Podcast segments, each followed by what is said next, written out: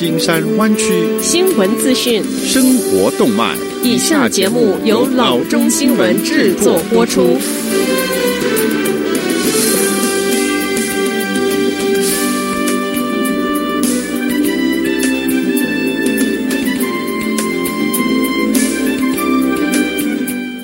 各位听众，大家好，欢迎来到老中广播电台的节目，我是君君。我们首先来关注今天的旧金山湾区地方消息。对于那些每天都感到压力和沮丧的疫情前线基本工作人员来说，助援正在路上。数百名当地治疗师正为希望得到服务的一线工作人员提供免费的服务。Oakland Atlas Bates Summit Medical Center 资深护士 Michael Hill 说：“我们现在有很多护士的压力非常的大。这一家医院 COVID-19 的病例正在上升。”他表示：“我们患者死亡率很高，而且所有的年龄段都有。你回家的时候，这一些数字也跟着回去。事情变。”的个人化，这是许多医护人员每天都要面对的负担。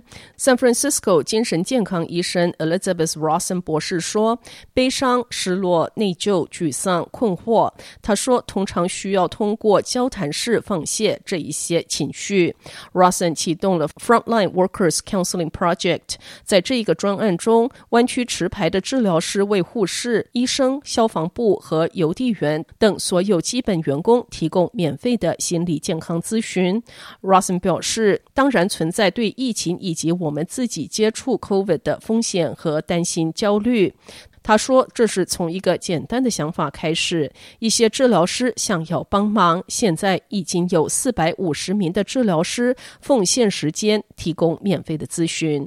Rosen 说不出自今年三月该专案开始以来有多少人伸出援手。专案由私人捐款资助，在这个专案网站上注册很容易。Hill 说：“我认为很多护士会利用这个机会。”Michael Hill 正努力地保持健康，而良好的心理健康对未来的道路非常重要。下则消息。San Francisco 市官员上周五宣布，根据新的州和联邦指导方针，对城市面部遮盖的要求进行了更新。从现在开始，城市要求居民在各种环境下遮住口鼻，以防止 COVID-19 的传播。根据 San Francisco 公共健康局发布的最新健康令，在有公共设施的封闭公共场所，所有十岁以上的居民在接近其他人六英尺距离之时，即使是单独在小隔间里工作，也必须遮住脸。在电梯、休息室、洗衣房、大堂、走廊和洗手间等公共区域，以及在食品服务部门工作之时，必须佩戴口罩。由于存在窒息的危险，两岁以下的儿童不建议面部遮盖。然而，尽管对两岁到九岁的儿童佩戴面罩没有要求，但鼓励在可能的情况下也这样做。城市官员说，根据最新的健康令，因为身体的状况而不能遮盖面部的人，必须持有专业医疗人员签发的豁免书。这一项新的规则午夜开始生效，将无限期的持续实施。它与加州公共健康部和 CDC 最新的指导方针保持一致。新命令出台之后，城市和整个加州 COVID-19 病例正持续飙升。数个县正面临推迟，甚至是撤销重新开业的选择。下则消息：Virginia 州和 Utah 州部分居民是收到了奇怪的邮件，内有不明的种子，疑似来自中国。当局已经通告居民不要种植任何来路不明的种子。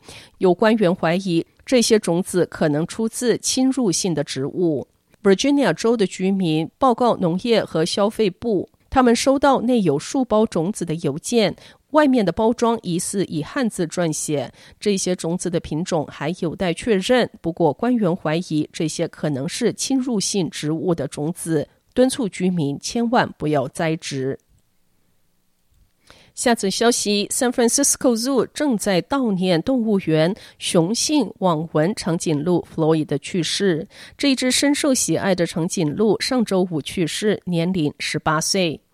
它是二零零二年出生在 Albuquerque Zoo，二零零四年转到 San Francisco Zoo。它一共有十一个孩子，二十四个孙子和五个曾孙子。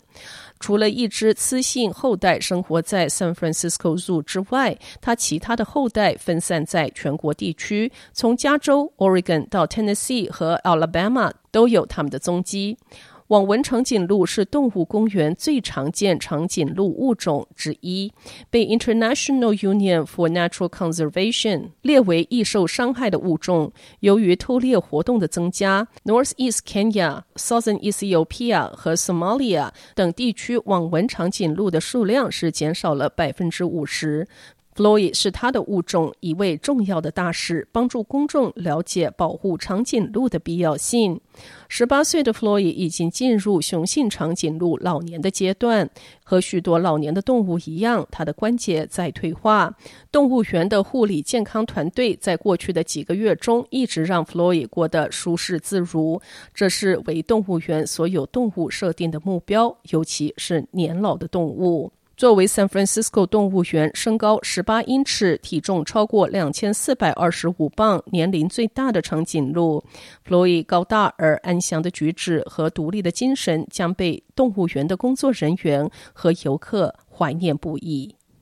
好的，以上就是生活资讯。我们接下来关注一下天气概况。今天晚上湾区各地最低的气温是五十五度到五十九度之间，明天最高的气温是六十五度到八十九度之间。好的，以上就是生活资讯以及天气概况。新闻来源来自 triple w dot news for chinese dot com 老中新闻网。好的，我们休息一下，马上回到节目来。